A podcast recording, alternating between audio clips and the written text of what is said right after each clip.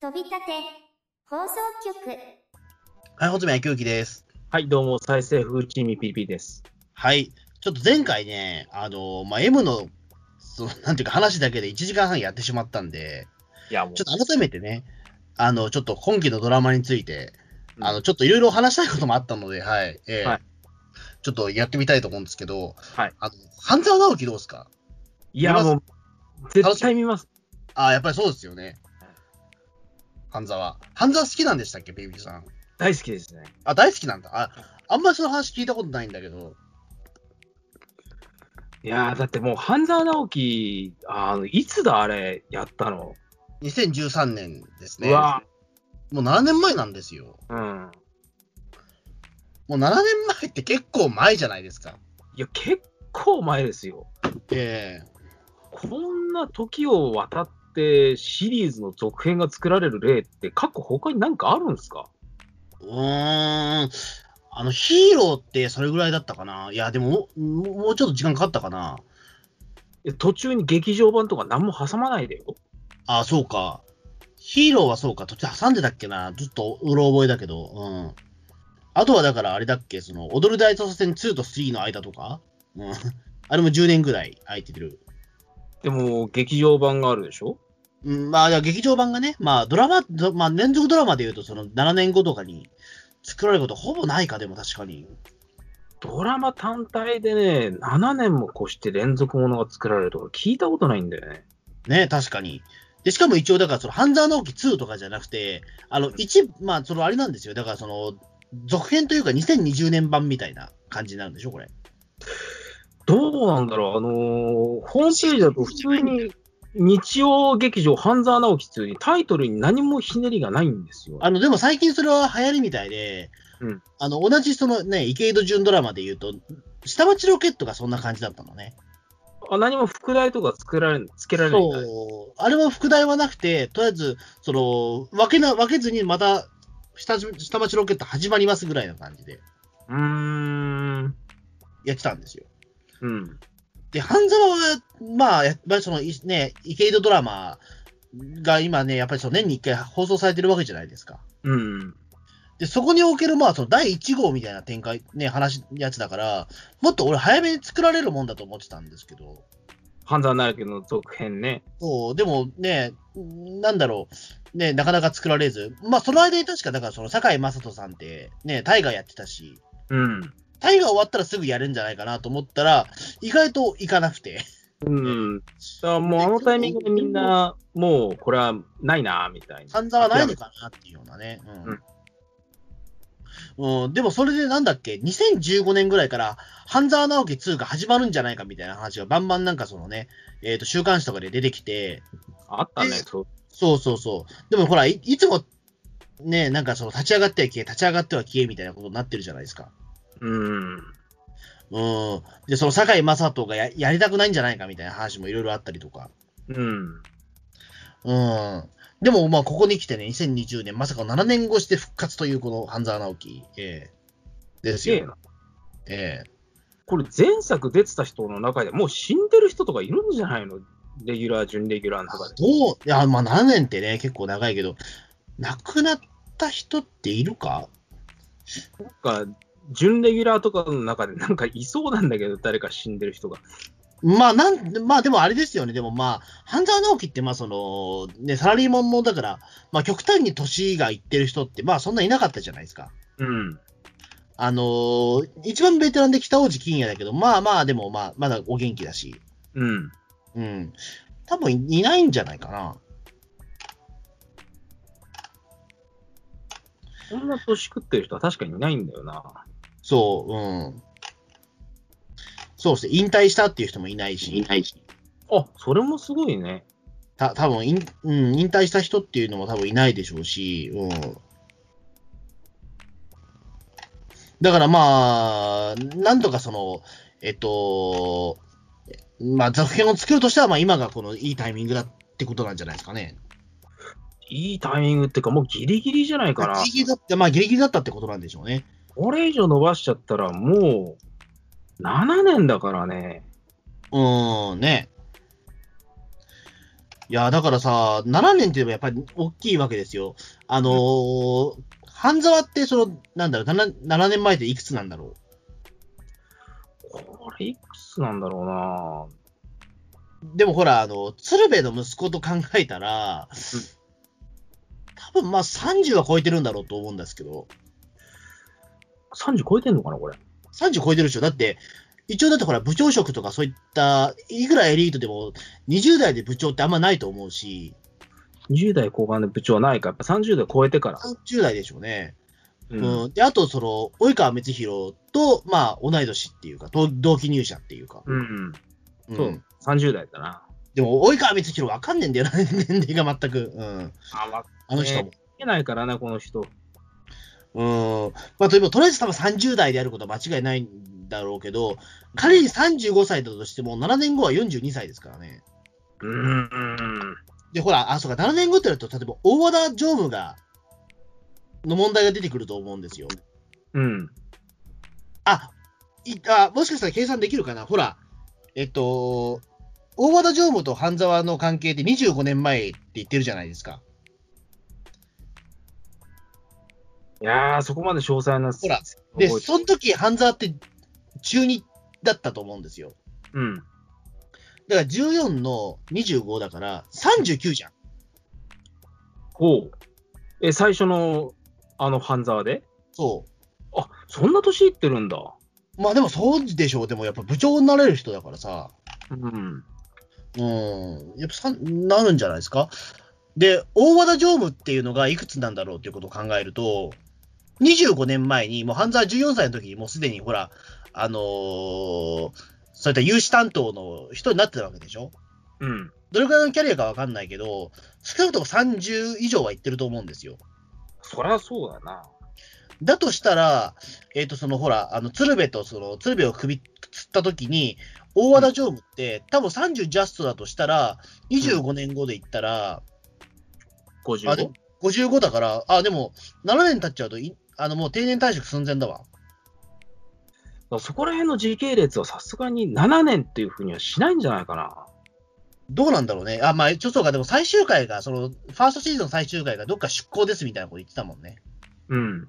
でその続きだとしたら、一応そこの年齢ってなくなってるのかもしれないですね。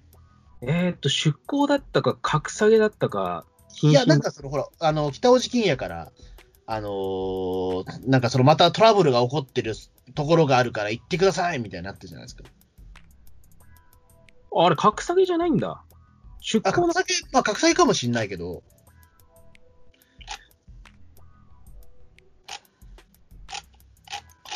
どうなんでしょうね。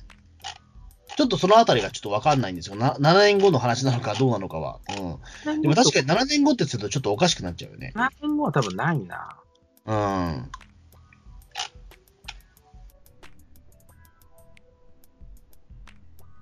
ああ、今、ウィキペディア見たら書いてあったよ。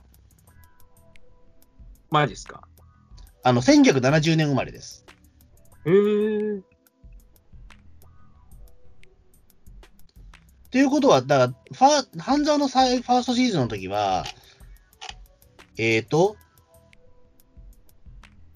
今年言ったら40。あ、違う。今年50やん。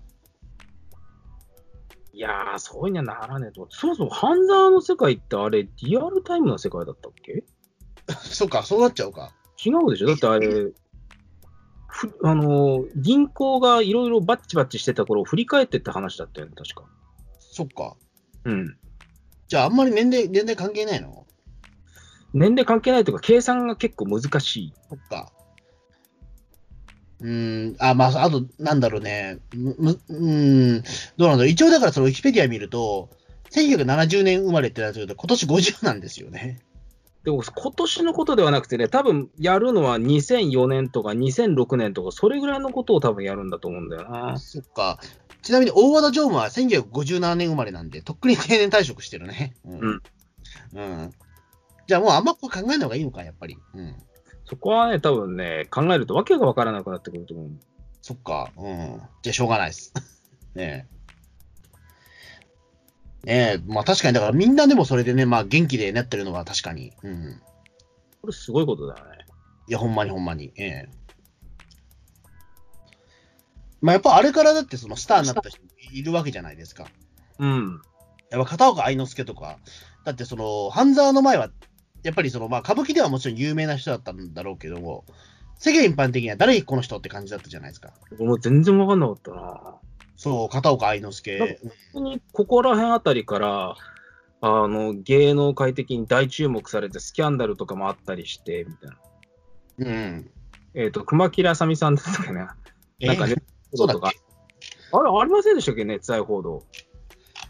いや、今はだって奥さん、藤原紀香でしょ、この人。その人と結婚する前に、あれ、熱愛報道とかグラビアアイドルとあったはずなんだけどな、だっけうんあれ、穂積さんですら記憶にないっていうのは珍しい。ちょっとあんまり記憶ないかな。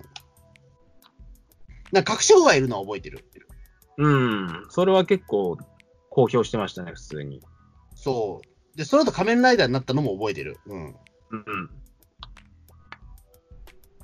白紙語がいる状の証って仮面ライダーになるってのもすごいことだよな。まあ、悪の仮面ライダーだからいいのかな。うん。ねえ、なん、なんだろうな。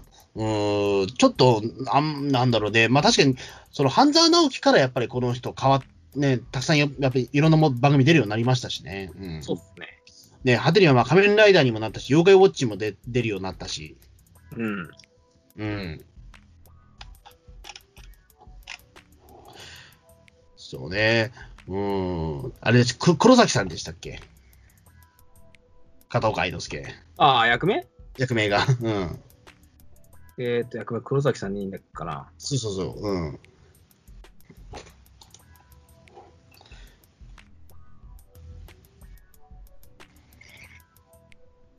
懐かしいな。俺まだね、総集編見れてないんだよ。え、だって、だって、現だって元のやつ見てるから大丈夫でしょだって。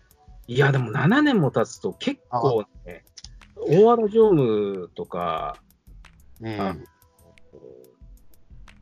協力して助けてあげた人とか、うん。ほら覚えてはいるけど、名前とか結構忘れてるよ。あ、そっか。うん。いや、実はだからあれなんですよ。僕、半沢はね、2年ぐらい前に一気見したんですよ。レンタルかなんかで、そう。いや、ほら、く半沢ってなんか知らないけど、そのほら、再放送してくれないじゃん、これ。ハンダーってさ、再放送もしないし、サブスクも多分解禁されてないし。してない、してない。だから最近サブスク解禁されたんですよ、実を言うと。あそうなんだ。あのーこのタイミングで、その2が始まるタイミングで、サブスクようやく解禁されたんですよ。アマゾンプライムとかあ、パラビ。パラビなんだそれ知らないな。うん、なんかその、なんだ、パなんかテレビ、なんか TVer と同じような感じですよ。うーん。会員登録によってそれが見れるサービスなんですけど。聞いたこともないサブスクは初めてだぜ。うん、だからそれ以外はでも本当見る気がなかったんですよね。だからその、 ななんで再放送もしないんだろう。いや、再放送しないのにと思ってたけど、当時から。これだけのヒット作だったらね、再放送ぐらい全然してもいいと思うんだけど、なんでしなかったのかう。ん、でもなんかそう、人気ドラマほどしない法則みたいなのあんのかな、最近は。例えばほら、あの、家政婦のミタとかさ、はい。あのーすごい視聴率取ったけど、再放送してないじゃないですか、あんまり。でも俺、一挙再放送なんかで見たよ。でもほら、なんか、何度もややるものじゃなかった、な何度もあんまやってないじゃないですか。まあ何度もやってないです。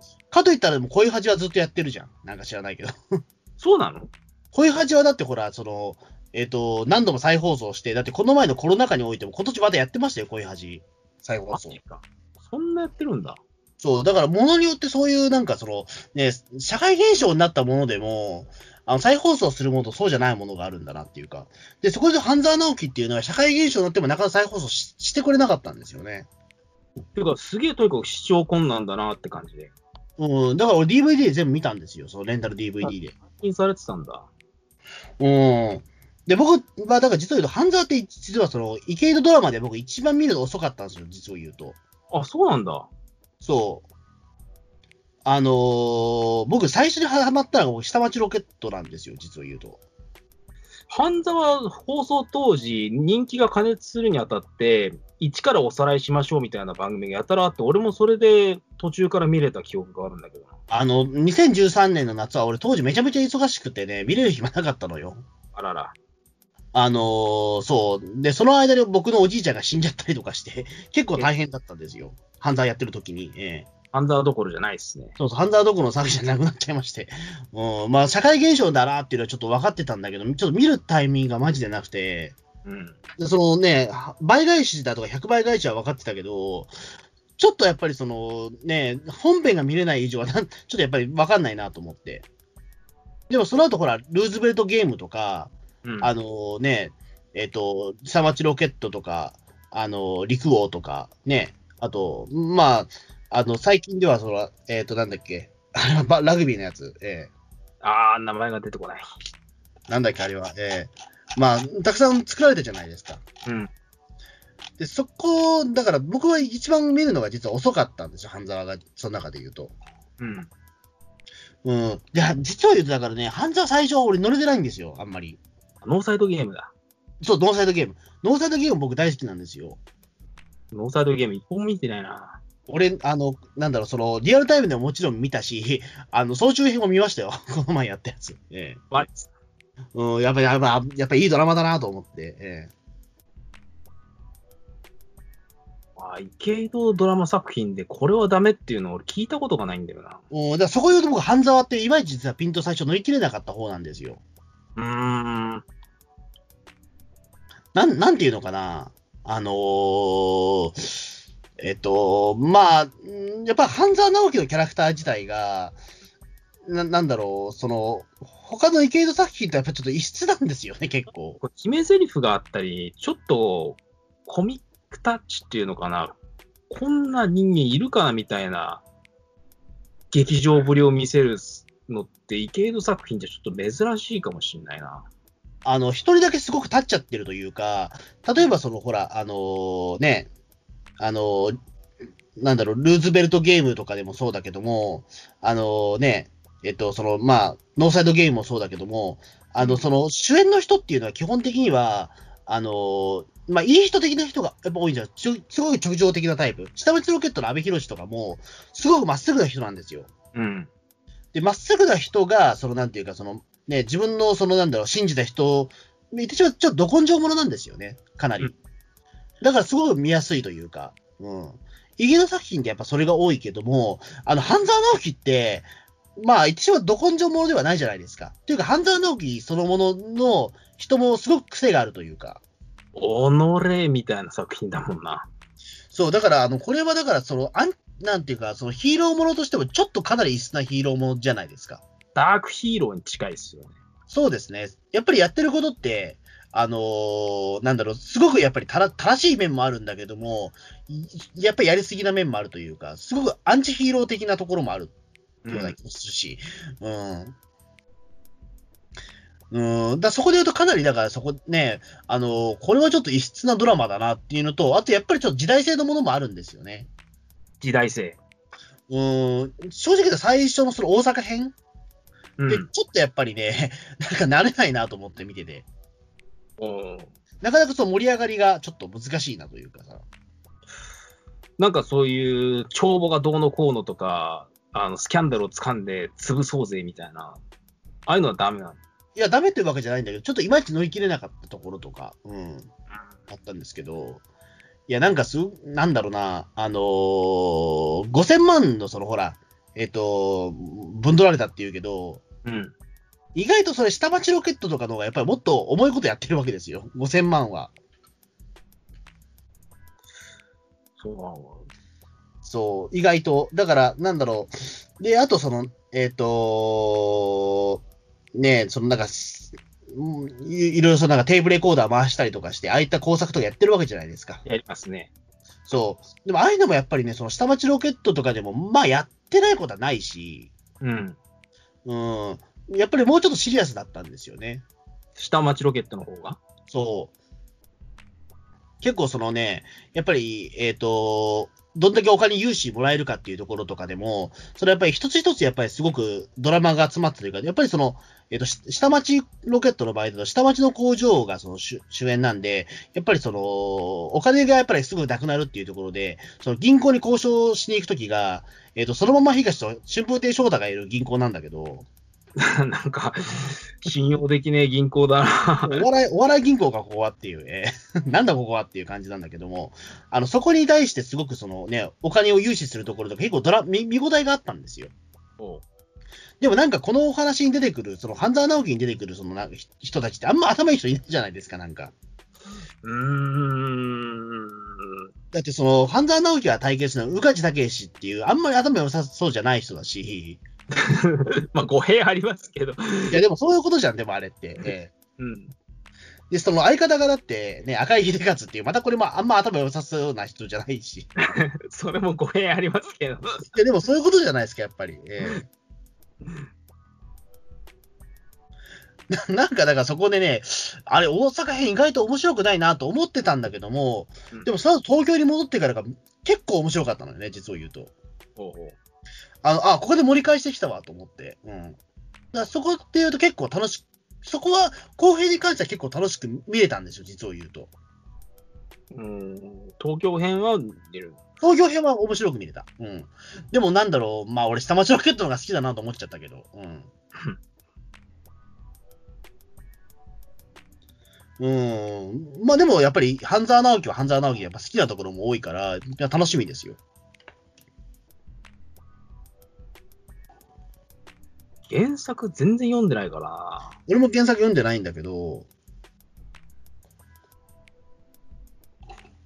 あとはね、このご時世だからこそ、なんか、のさばってる悪党をぶっ潰すみたいなのが見たいんだよな。ねえ。うん。だって、半沢直樹のみ、な、そのなんていうか、その、他のシリーズは、イケるドラマにないシリーズとして、アクションシーンががっつりあるってこと、とこですから。半沢直樹ってそんなアクションシーンあったっけいや、だってほら、あの、だってほら、ゴルフクラブで、だってチャンプレやってたやん。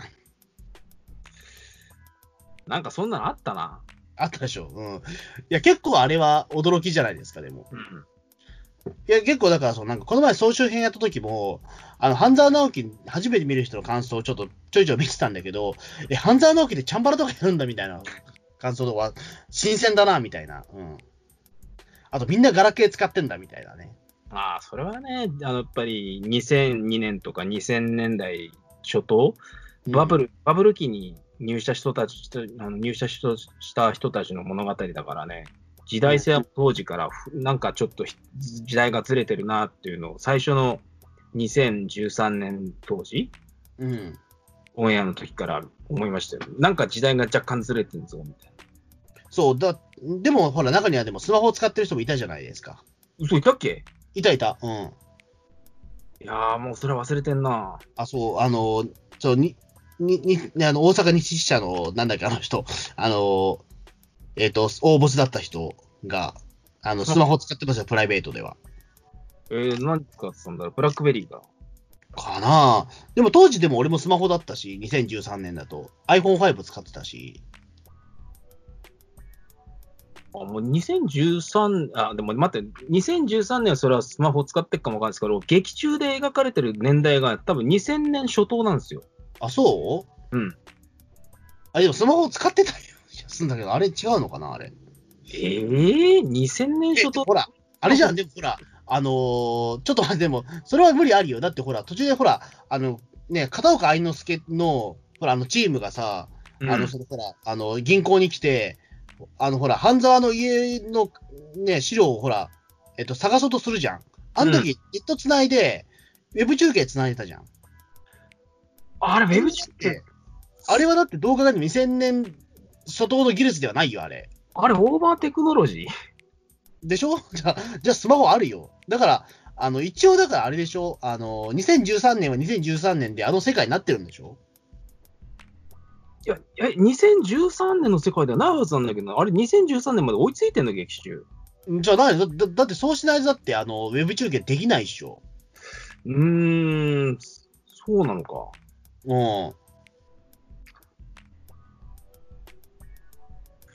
うん。2000年代の初めに多分ウェブ中継はなかったと思う、多分。まあ、ないだろうな。そえー、じゃあ東京本店編とかって結構経ってんのかあれってもう、それから1年後とか結構そんなに間詰めてなかったような気がするんだけど。うん。えー、半沢直樹が何年代頃を意識した作品なのか分かんなくなってきたな。うん。いや、だから一応、だから2013年なんじゃないのやっぱり。あそうなんだ。うん。特にそのなんか、なんて意図的に、うんねえ、そういうことになってない場合は。でもそうするとやっぱりだからその、大和田さんの年齢とかおかしくなっちゃうと思うんだけど、うん。まあそこら辺はやっぱり相棒とかもね、右京さんもうさすがに退職でしょみたいな、うんパンなものもあるし、そこら辺はドラマなんでちょっと置いといてちょうだいねみたいな感じになる。うんなんだと思いますよ。うん。まあね、まあそういうところありますよね。やっぱりほら、まあ、半沢直樹有名だけど、ほら、あの、なんだっけ、志垣太郎のキャラクその役者の人がなんか途中でキャラクターで入れ替わってるみたいな話もあるし。え、そうなのいや、俺気づいて、き全然気づかなかったんだけど、うんな。んか志垣太郎がやってた、あの、その、志垣太郎が急に降板したらしくて、うん。だから次から、その次の回から別な人にすり替わってるみたいな。えー、うん。あと、最終回のその、大和田常務の土下座のシーンでカメラマンが映り込んじゃってるみたいなね。それは知らなかっうん。た。カメラマンが映り込んでる。そうそうそう。うん。なんか、 カットできなかったらしいっすよ、それ。えでもなんか、この前の総集編では、あの、なんか、CG で消されてたみたいだけど。ー、えー、うん。レンタル版とかそういうのでも放置されてたんでしょ、それ。あ、どうなんだろうね。ちょっとわかんないけど、ちょっと俺気づかなかった、そこは。うん。後々気づいて、え、いたいたみたいなカメラマンみたいな。うん。俺も今初めて知ったやつ。半沢直樹でそんなミスがな。うん。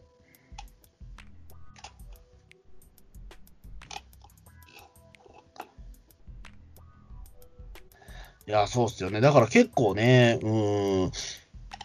な、ななんていうんですかね。まあ、半沢直樹は結構楽しみですよ。そういう面で言うと。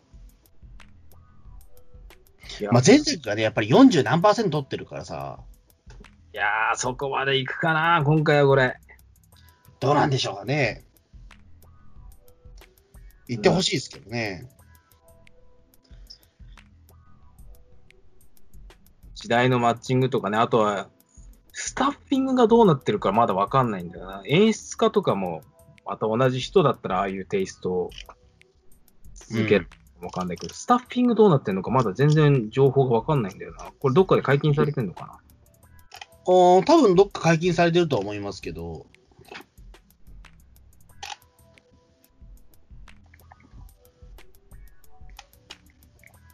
ですね。うん。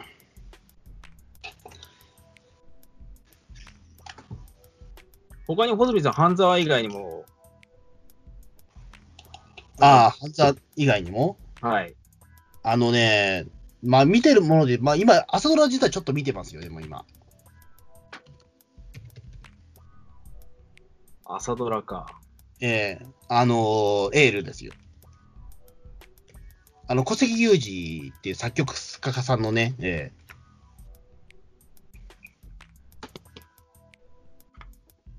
あんまりピンとこないですか、それ。 あんまりピンとこないっていうか、あ、そうか、あれ、コロナで放送止まってるだけなんだ。まだ終わってねえやん。終わってないんだよ、実はまだ。これからまだ続くのよ。そうか、そうか、そうか。うん。でももうちょっと志村けんのシーンはもうないかな、さすがにでももう。それはねえんじゃねえかな。あ、志村だって始まったのだって4月だからさ。うん。うん。まあ、まあ、もうちょっと半、3ヶ月は続きますよ、少なくとも。いや、今から追っかけられっかな。今ちょうど再放送してますよ。あの、マジ新作放送できないから。え、まだ止まってんのうん、止まってるよ。うん。えー、キラメージャーとか仮面ライダーゼロワンですら復活してるのに。あの、ほら、止まるのが遅かったんですよ。その、他の番組に比べて、朝ドラって。うーん。結構だから限界までストック取ってて、あの、で、ストックが切れるまで本当に放送してたから、お終わる、あの、その休止が遅かったんですよ。うん。だからまだ休止してるんですよ。なるほどギリギリまでやる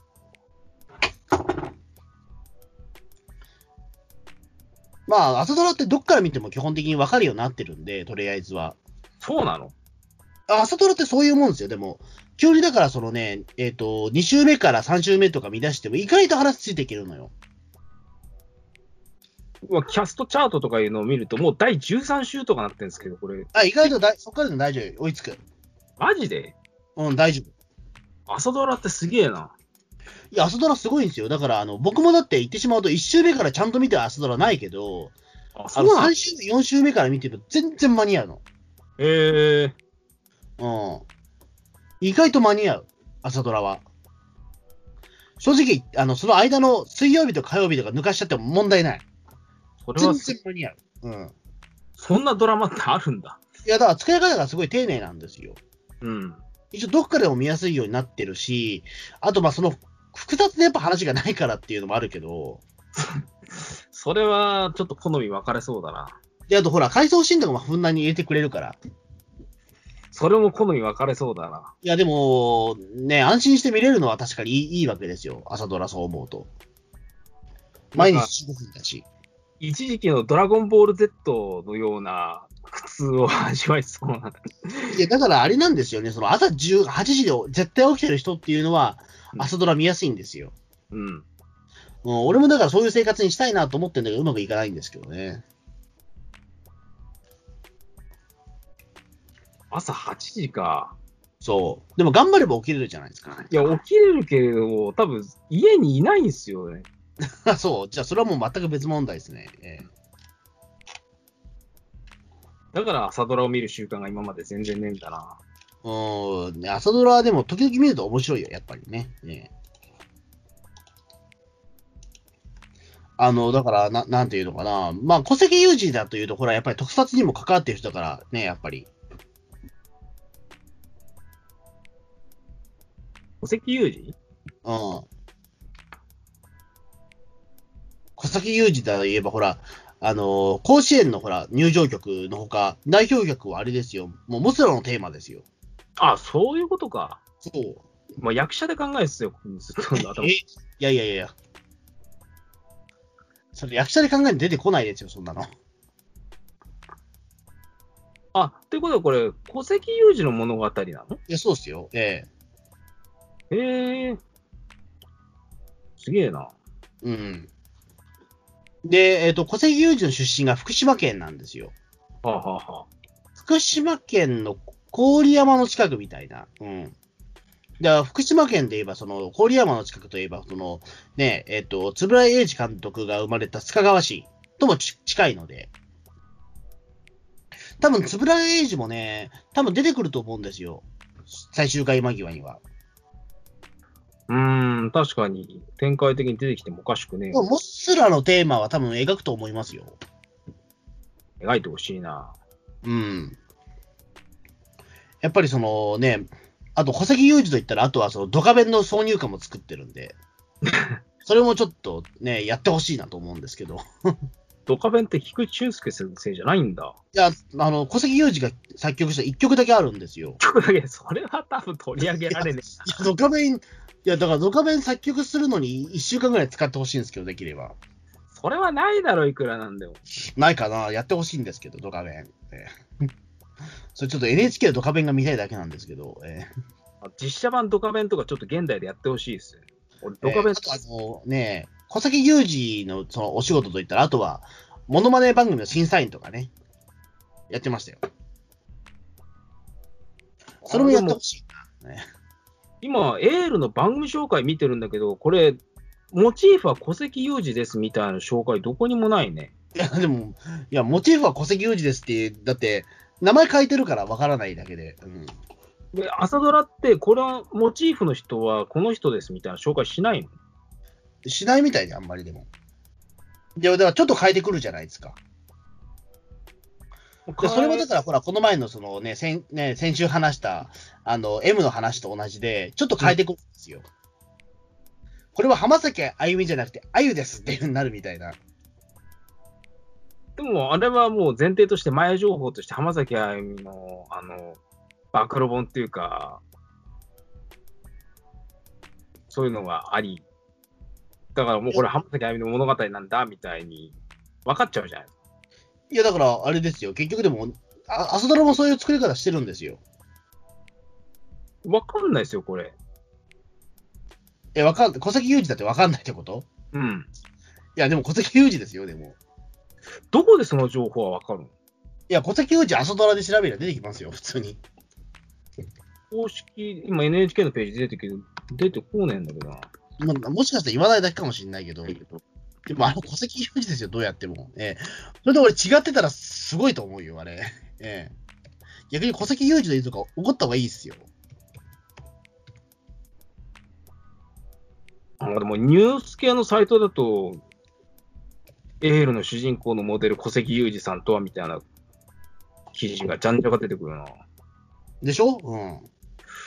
みんなこれ、ソース元、何として書いてんだ、この記事。いや、だから、あのーあれですよ、でも今ちょっと小関裕二、スペース、あのー朝ドラで調べたら、うん。えっ、と、なんだこれはどこだえー、豊橋市。もう市役所ですよ。豊橋市ですけど、行ってますよ。小関裕二さんだって。市役所が発表してるんです。市役所行ってますよ。ええで、ほら、小関裕二さん、金子さんをテーマとした NHK 朝ドラ実現を願う会っていうのがあって、もうエールを応援、エールで決まってありがとうございますって言ってますよ。でもう小関裕二ですよ、こんなん。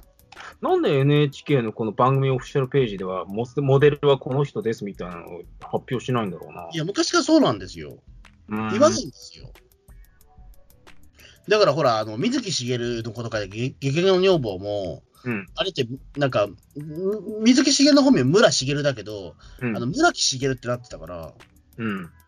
あの全然違う人なんですよ、あれ。あれもやっぱり当時、こういう NHK のサイトとかでは、モデルは水木しげる先生ですみたいなのは全くなく、うーん、いや、でもねえ、でも、なんだ、水木しげる先生です。いや、ですって言ってた気するけどね、モデルは。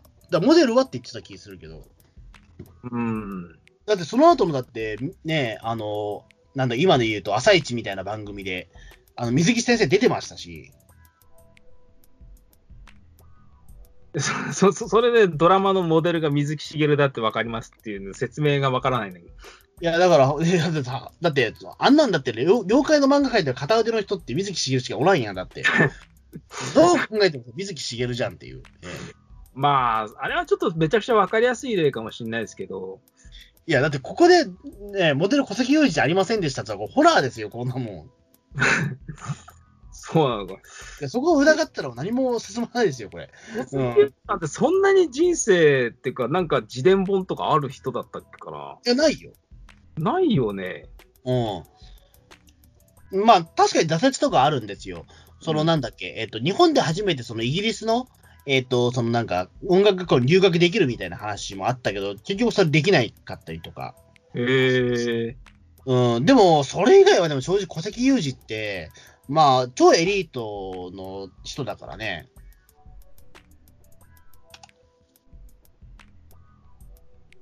やっぱりね、この人はだってもうし、晩年前売れてた人だし、うん。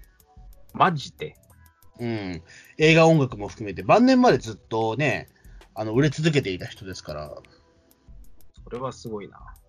そうね、まあ、その中でやっぱり、そのモスラも歌も作って、ドカベンも作ってですよ、ねドカベンはマニアックだな。俺、ドカベンめっちゃ好きだけど、今初めて知ったよ、そんなの。あ、そうね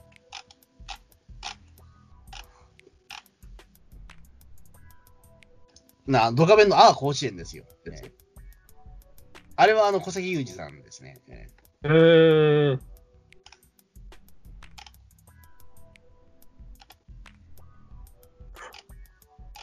まあそんなわけで、まあ、まあ、エールもぜひちょっと見てもらいたいっていうのと、ええから見れるってことね。そうですね、ええあとはあれかな、あの、ミュー404かな、見る404。ミュー404。あの、星野源さんと、あの、綾野剛さんのドラマですね。まあ、これ、いわゆる刑事ドラマなんですけど、うん。これちょっとね、まあ、ちょっと、えっ、と、な、えっ、と、まあ、ちょっと見てるんですけど、今。うん。まあ、今のところそこまでがっつり面白いってわけではないんだけど、あの、主題歌がね、まあ、米津玄師なんですよ。だから見てるっていうところもあるんですけども、でもちょっと先週びっくりしたんですよ。はい。どうもこれの作品ね、ラスボスが菅田将暉っぽいんですよ。へえ。うん。あの、第2話か、第2話の最後で菅田将暉出てきて、あの、すごいだからその、ラジオでしか話さないような関西弁をべバーバー喋ってる、なんか悪役っぽいようやってるから、これ、菅田将暉これもしかしたらあれかな、ラスボスなのかなって今ちょっと思ってんだけど、うん。菅田将暉が悪役か。うん。今のところ劇中で出てるんです、菅田将暉もすでに。出てるよ。あ、出てるんだ。そう、菅田将暉。うん。あ、そうか、3話か、菅田将暉出たのは。ええで、結構それはね、えっ、と、オンエアまで伏せられたんですよ、菅田将暉っていうのは。うん。だその、菅田将暉出るよっていうことは。うん、だって僕、菅田将暉のオールナイト日本聞いてるから、俺は菅田将暉情報は人より早いんですよ、実を言うと。ええだって僕ね、だから、あの、結構びっくりしたんですよ、菅田将暉急に出てきて。え、マジでと思って。え番組の、なんていうか、人物相関図みたいなのを見ると、菅田将暉ただの男としか紹介されてえねえし。まだだから謎の人なんですよ、菅田将暉。ええういやー、でもなんかね、ちょっと、なんか、いまいまいちだから、その僕、ミュウの面白さが今分かんなかったけど、でも、菅田将暉出たら、これは絶対面白くなるなっていう気がしてるから、今見てますよ、俺。うん。うん。菅田将暉のね、悪役、意外といいっすよ、でも。いや、いいと思いますよ。うん。僕はちょっと驚きなのは、星野源さんってドラマの主役張るのって結構珍しい。そんなことはない。いや、だってほら、あのー、ね、声恥あるやん。あ、そうか、こういう味があるか。うん。えっ、と、あ、でも今結構あるな。いや、星野源は結構主演やってますよ。やってますね。ええただな、なんていうのかな、でもこのドラマ、ちょっとやっぱりおかしいなと思うのは、まあ、なんだろう、まあ、うん俺が勝手に感じてる違和感だけど、まあ、うん星野源さんって、まあ、ちょっといいいい年だじゃないですか、もう言ってしまうと。もうん、う若手ではないじゃないですか、39歳。若手ではないとは思うんですけど、うん。でもちょっとやっぱりね、まだちょっと、まあ、なんだろう、ベテラン未満、中堅未満みたいな、やね、感じなんですよね、今ね。中堅若手で以す。上、いや、ごめんなさい、若手以上、中堅未満みたいなポストなんですよ、これ。やっぱ中堅にはなってない。まだ中堅にギリになってないみたいな。で、そこでバディを組むのが、その綾野剛なんですよ。うん。で、綾野剛はなんかその若者代表なんだけど、綾野剛ってそんなに若くないじゃないですか。うん、まあ。だってねこあ仮面ライダーファイズとかその頃にもうデビューしてて、だって星野源さんとあんま年変わんねえじゃねえかい。や、そうそう。だから、なんかそのね、あのーその星野源を慕ってる後輩キャラをやってるんですよ、綾野剛さんが。不思議な番組だでな。、それであの、なんか、あのーそのは、なんか変質者の岡崎体育を、あの、なんか、お、ね、戦うみたいな話なんですけど、まあそれはその、ね、第3話だけの話だったんだけど、でもなんか、 あの方って結構老けてるよなと思って、ちょっとそこでね、あのー このドラマ何なんだろうな、ちょっと思ってしまって。綾野剛さんが老けてるわけではないですけれども、星野源さんを慕ってる弟分っていうのは、なんかいろいろ無理ちょがっと俺、無無理がある気がするんだよな、綾野剛はちょっと。うん。やっぱりその、えっと、まあ、綾野剛さん自体はめちゃめちゃ演技うまい方だとは思うんですけど、その若手俳優ではないじゃないですか。いや、若手ってことは、まずこの人、今、あんま、今、まあ名前は上がらないじゃないですか。もう普通に、もう中堅どころの実力派俳優だと思うんですけど、ね、でもやっぱり中堅どころっていうにするには、まだちょっと重みが足りないのかな、多分そうなんいや、でもそうでしょう、でもやっぱり。綾野剛ってそういう役、あんまやってなくないですか、でも。えーもうなんか中堅に差し掛かってきた頃って感じはするけれどもな。うーん。なんだろう、まだでもやっぱりイケメンキャラクターでやってるじゃないですか。イケメンからっていうか、なんか主役がまだ全然できそうな感じはありますよね。うん、ね。まあ、かといってでもちょっとなんだろう、あの、佐藤健ほどのフレッシュさがもうないというか。うん、なんだろうな。山田孝之さんみたいなノリになってってるんだな。ああ、でもそれはわかるかもしれないです。うん。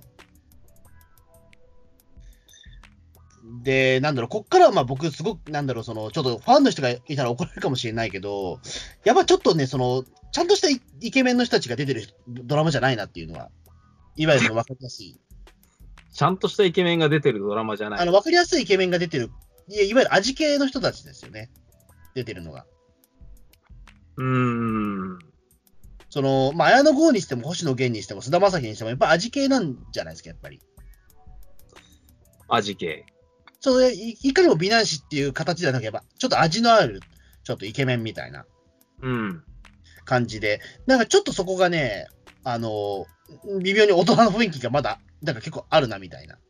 それはいいことなんじゃないですか。 いや、いいことだと思うんだけど、で、しかもそれでね、あの、よ米津玄師のね、主題歌ですから、そここだわりますね。いや、結構そこは僕は大事なんですよ。いや、だから米、いや、米津玄師とその菅田将暉の関係性ですよ。僕が言いたいのは、でも。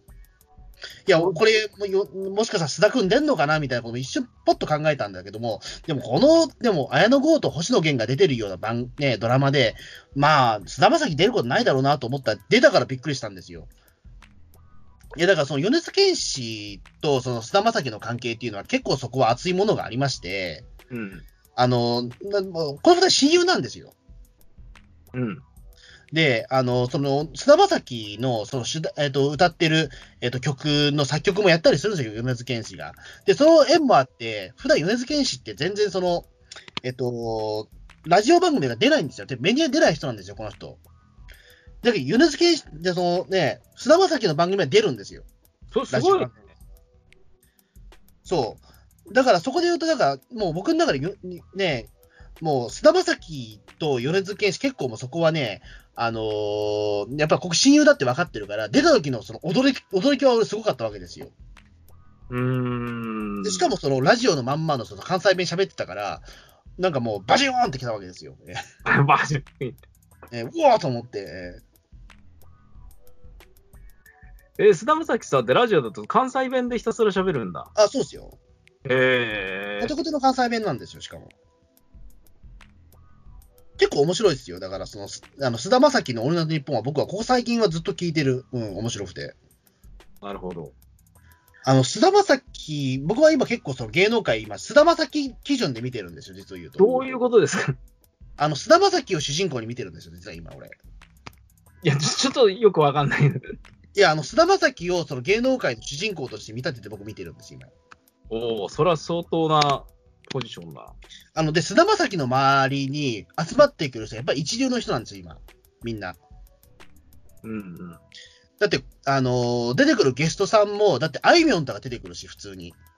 おううん。で、あと、あれですよ、その、千鳥のノブさんとか出てくるし、うん。で米津玄師も出てくるし、米津玄師ね、まさか、す菅田将暉のラジオ以外ほぼ何も出てこないってすげえあな。んま出てこないですよ。ええうん、だからそこ、菅田将暉と、その、あね、その、米津玄師はさ最初だからその、卓球場でなんか、その、二人卓球してたみたいな話とかもね、あったりとか。うん。ええうん、いや、そういうのをちゃんと聞き出せるというか、だから、菅田将暉さんの今、周りにはやっぱり一流の人が今、集まってるんですよ。なるほど。で、しかもほら、今度、あれじゃないですか、その山田洋次監督の映画にも主演するわけですから、うん今やっぱり一番菅田将暉が、僕は今、芸能界の中心にいんのかなというふうに、今、勝手に俺、想定してるのよ。穂積さん的に菅田将暉ホットですね。だから僕、すごいホットです。もうここね、半年ぐらいはずっと菅田将暉のこと考えてますよ。えそんなに。えそうですよ、ええなんで、ちょっとこのミュー404はね、あの意外と面白いというか、うん。ちょっと注目してほしいかな。菅田将暉好きなのに、もうとうとうこらえられなくなってしまって、平成ライダーデビュー、仮面ライダーダブルだけ見ましたとか、そういうことにはならないんですよ。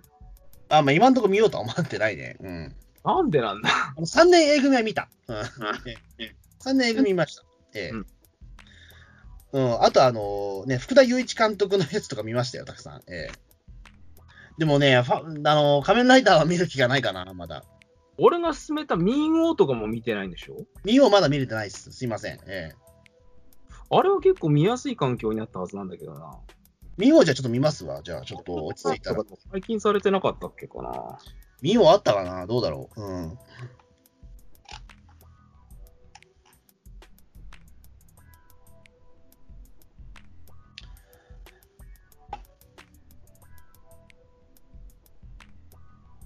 いや、そん、まあそうですね。なんだかからはいはい。ええ半沢とかみたいに、これから始まるっていうか、あのチェックしといた方がいい的な作品はあったりするんですかいや、どうだろうね。でも結構最近はそのパート2も多いじゃないですか。俺、最近ドラマ全然見てないからなだって。ほら、スーツとか、スーツとかだとパート2だし、あれ。だとほら、BG も結局ほら、そのキムタク主演のやつはパート2だったじゃないですか。わかんないです。うん。みパート2もんばっかなんですよ、ドラマ。安全牌を狙ってるんですかね。まあ、だと思いますよ。だからまあ、何が流行るか全然わかんないですよ。えまあ、何が入るかわかんないですけど、まあ、見といた方がいい的な作品みたいな。えうん、まあ、半沢ですよ。半沢ですか。はい。ええスーツシーズン2って7月27日ってこれから放送するってことですか、これ。え、何過です去の情報かなこれ過去の情報か。え、何がスーツシーズン2。アスーツのシーズン2は、あ、これからだっけむしろ。ホームページを見ると7月27日放送。あ、じゃあ、あ、ごめんなさい。だから、あの、コロナの影響で伸びてるんですよ、実を言うと。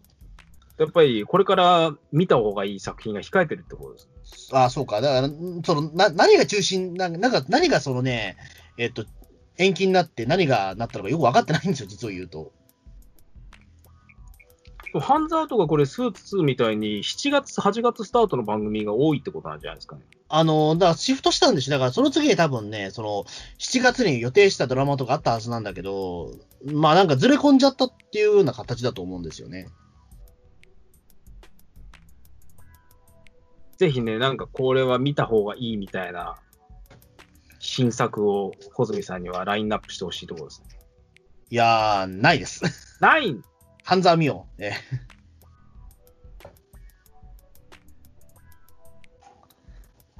逆に、あの、ピリピリさんはなんか注目してるものないですかじゃあ。僕はウルトラマン Z に大注目してるんですけど、穂積さんがもうウルトラマン Z なんか見てる場合じゃねえみたいなことを言う から。いやいやいやいや、ええそんな、まあ、そんなことはないですよ。本当ですかええまあ、注、にまあ、注目作かどうかは、まあ、それはわからないけど。注目作だろ、ウルトラマン Z。いや、どういやそんなことね、そいやもう普通に面白いですよ。ちょっともうネタバレになっちゃうんでね、もうこの第5あたりの展開は、やっぱり来たのかみたいな感じで、僕もうテンションもう上がりまくりなんですけど、うそうっすそうっか。すかええまあ、ウルトラマン Z はウルトラマン Z でいいんじゃないですかね、もうまあ、ええ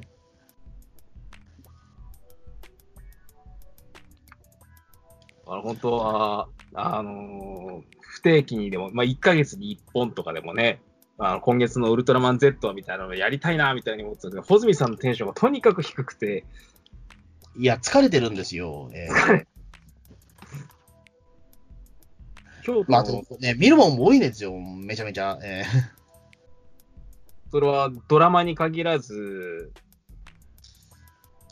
まあ、ドラマもそうだし、ね、なんだろう、そのドラマもそうやし、バラエティ番組もそうやし、ええワイドショーとかですかまあ、ヨシも見てますよ。ワイドショーそんな見逃せないっていう理由、俺ちょっとあんまよくわかんねえんだよな。うーんとね、まあ、今最近はちょっとコロナの影響もあるから、あんまりその追ってるものってないんだけども、なんていうのかな、あのーワイドショーの見方っていうのが、なんだ、ひなんだ、うーん、ちゃんとその見見方ってあるんですよ、ちゃんと、ワイドショーって見方が。ワイドショーの見方。うん。あの、みんなあれをすごく真面目に受け取るじゃん、ワイドショーの内容を。うーん。あ、の、うその真面目に受け取るなとは言わないけど、あの、意見の一つとして見た方がいいんですよ、今って。もっと冷めた目でフラットに見ましょうと。あの、テレビって別に真実だけを映すものじゃないので、あるいはあくまでも坂上忍さんがこう思ってることだっていうことを、坂上忍が言ってるだけなんですよ、あれは。つまり個人の感想なのよ、あれって全部。うーん。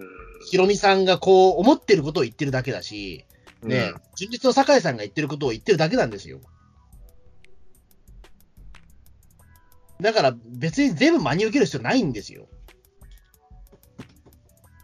なんかな、言葉に責任みたいなものとかそういうのあんまり感じないんだよな。いや、言葉に責任なんて、だって、ねえ、感じる必要がないんだよ。だって、あの人たちはタレントだし、うーん。だからタレントがこう思ってるっていう話を、はーんみたいな感じで聞いてればいいわけですよ。あの人たちは正しいのは一言も言ってないからね、だって。うーん。そう。いや、だって正しいことを言ってるばものじゃないんだもん。だって、間違ってるかもしんないけど、この人たちが思ってることを表明す、ね、それを話す番組だからね、ああいうのって。まあ、そんなんだったらもうツイッターでもやっててくれた方がいいかな、みたいな。いや、違うんですよ。だから、あれを、だから、あくまでもあれを見て、あの、自分がどう感じたことが一番大事だと思うんですよ。そうなのそう。でもやっぱりそれはね、だって、じゃあ誰でもいるかってそうじゃなくて、ちゃんとああいうの、バラエティショーっていうのはちゃんとそういった、あの、やりとり、一応ね、ボケツッコミみたいなものもあるからうん、あの、それをちゃんと、なんだろう、その、分かってる人たちがやってるから、そこは見やすいんですよ、結局。そう。だからバラエティって、なんかワイドショーとかって、あの、完全に鵜呑みしなくていいんですよ。うーん。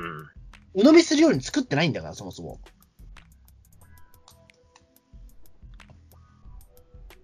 まあそういう鵜呑みにしなくても済むようなね、情報とか、そういうのでもう、別にくだらなくよ生きていけるようなご時世だったら、俺もバラエティ見てられんの、バラエティっていうか、ワイドショーとか見てられんのかな。あーいや、だと思いますよ。だだから、あのーんこの人がなどういうこと言うかなっていうことのあの楽しみにすればいいんですよ。うーん。うん。この人だったらどういうふうに言うのかなとか、この人はどういうふうに疑問点を抱くのかなっていうような見方でいいと思うんですよ。うん。それはちゃんとその坂上忍のことをみんな分かっ分かってれば、おっこりもしないと思うんですよ。うん。まあ、そこに坂上忍なんか興味がないよって言われたらそれまでなんですけど、だったら他にいろんな番組あるから、他のやつを見た方がいいと思うんですよ。でも俺は坂上忍がどう考えてるかを聞きたいから、あの、見てるんですよ。それだけなんですけどね。あと、穂積さんの根幹的なライターの仕事に、まあ、ウルトラマン Z はライターの仕事にはならないけど、半沢直樹とか、これ米津玄師とか、菅田将暉、俺にナイト日本とかだったら、ライターの仕事に結びつくとか、世の中の最前線に触れられるみたいな。まあ、世の中の最前線かどうか知らないけど、あ、そうなのいや、わかんない。でも、それはウルトラマン Z の方がもしかしたら最前線なんじゃないですか、でも。それはないと思うよ。え、そうなのわかんないけど。ウルトラマン Z が世の中の最前線っていうのは、いくらなんでも暴論でしょう。いや、なんともわかんないですけど、いや、それも僕はあんま思って、 確かにまあ思ってはいないけど、ちょっとそれは。うん。まあ、なんていうのかな。まあ、 やっぱでもや、なんだろう、その、うん、見るものが多いってことですよ、結局は。細谷さん、結構普段え取材とかしまくってる生活スタイル、コロナの前からもうそれぐらいテレビを見てるってことあ、いやむしろ今減ってるぐらいですよ。嘘だろ本当ですよ。むしろ今減ってんだ。減ってんだよ、実は。これでもそんな見てるってすげえな。いや、だって、他だって僕、テレビアニメもだってめっちゃ見てたし、昔は。1年ぐらい前か。うん。あの、数えてみたら、だに23本見てましたから、テレビアニメとか。そんなにうん。ウェブアニメなんていうか、なんだろうね、コミックなたりとかそういったもののライターをやってるわけでもないのに、そんなにアニメチェックしてたの。うん。すごいな。とてもじゃないけど、そんな時間作れないよ。うん。 ねえ。いや、でも、まあ、できるときはできちゃうわけですよ。どうやって え、録画しまくって睡眠時間削ってみるとか、そんなことまあ、そういう感じですかね。うーん。うん。やっぱり、未だにでもそれはね、見るし、ねえ、あのーなんだ、月曜日、まあ、日曜日から言うと、やっぱり日曜日は、だからあれですよ。まあ、ねえ、まあ今、東京マガジンは再放送ばっかだから、あんま見て、に見なくなっちゃったけど、焦点は見てるし、うんその後、まあ、家にいればそのままバンキシャ見るし、その後すぐもうね、えっ、と、あれですよ、もう、鉄腕ダッシュにな流れ込むし、で、タイガー今見なくなっちゃったから、イッテ Q 見てるし、で、行列も見てるし、 うん、もうずっとそこ、あまあ、テレビですよ。もうすごいな、それ。いや、まあ、次から半沢になるから半沢見ますけど、ええで、そっからまあ、あれですよ、まあ適当にまあ、その、なんかやって、あのーまあ、崖の使いは見ますよ。異常な集中力だな。なんでですか俺そんなテレビ見れないわ。ええまあ、テレビ、テレビ大好きなんでしょうね、多分、俺自体が多分。うん、本当にテレビ好きっすね、 それは。うん。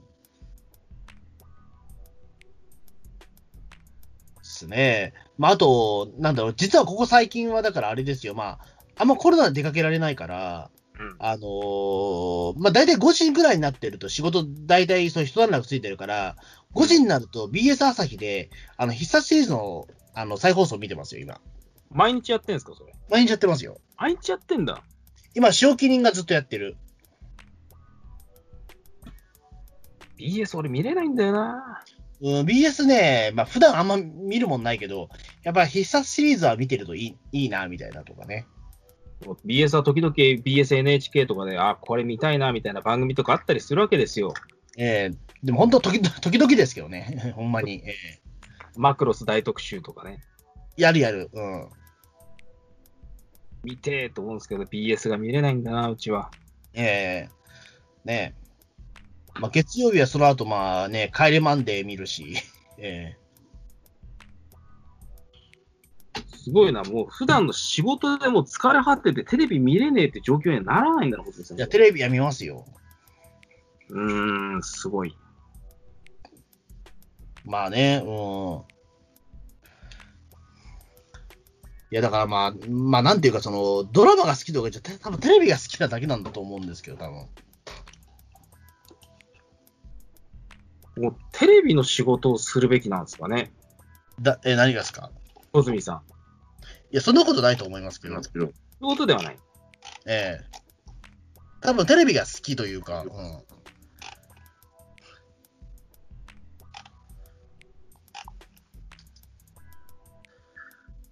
テレビの中からなんかネタを見つけて、来なんていうか記事にするのが楽しいとか、そういうことでもなく。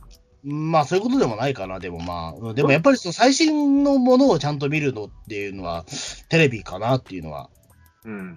うん、思ってますから、やっぱり、今誰が流行ってるとかは、やっぱり、うん。うん。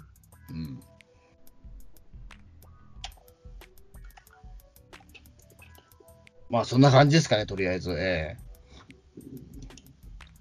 だから、スーツとか、半沢直樹以外に、もう一本ぐらいなんか見た方がいい新番組情報みたいなのを来たかったな。えいやー、まあ、ちょっと、まあ、そんなもんでいいんじゃないですか、でも、ええうんええちょっとピンとこないです、今。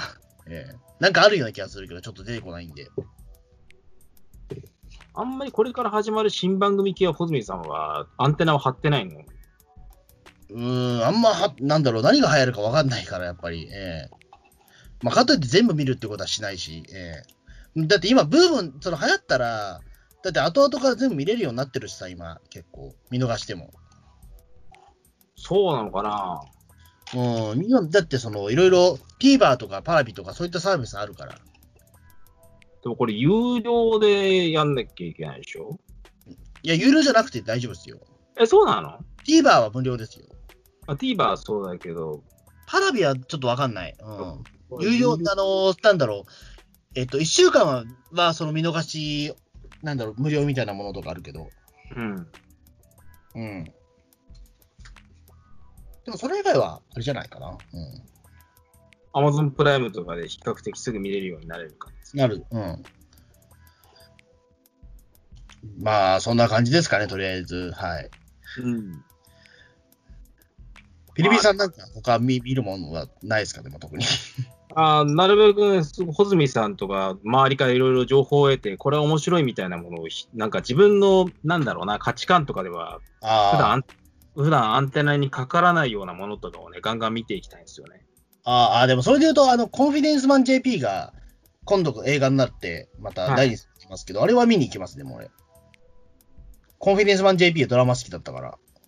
もうね、あの、コンフィデンスマン JP、なん、何の放送ってこれ放送じゃないのかな放送以外の時間帯とかで、穂積さんに教えてもらったんだけど、おいそうそう面白い面白いって言うから、うん。見ました。いや、まだ見てないんですよ。あ、面白いですよ。えーあまりショッキングなことがあ って、どういう状況って言ったらいいんで今日の話ですすか、かはい。あーいや、でもあ大丈夫。あの、か彼は、あの、まあ、大丈夫っていうのもあれだけど、あのーみ三浦春馬さんは、あの、劇場版しか出てないから、まだ。そうなんそう、あの、ドラマ版の方には出てない人なんで。うん。でも今日放送されてるの、俺、初コンフィデンス JP がこれでいいのかなって状あ態ーで、俺もちょっとそれはね、思った。うん。どうしようって感じで、録画はしてるんですけど、見れてないんですよ。いや、見ればいいと思いますよ。うん劇場版面白いから。うん。普通に。ええ大丈夫です。ええやっぱりこういうところで、なんか俺は現実に引っ張られちゃう人なんだな。うん、まあそんなこと言ったら、だって、コンフィディマンス、コンフィデンスマン JP なんて、だって、ねえ、東出昌人が何を、今年何があったかをお覚えてらっしゃるじゃないですか。まあちょっとね、そういったちょっとトラブル続きになっちゃったんだよね、コンフィデンスマン JP な、確かに。うんどうなってんですかね。いやいやいや、そういうことじゃないと思うけど、うん。まあそんなわけで、じゃあ、ありがとうございました。はい。小泉さんの見るテレビ番組もろもろでした。はい。